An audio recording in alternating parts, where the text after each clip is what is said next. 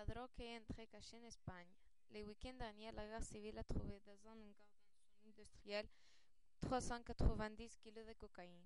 La drogue est entrée cachée dans un conteneur qui est arrivé au pays par mer.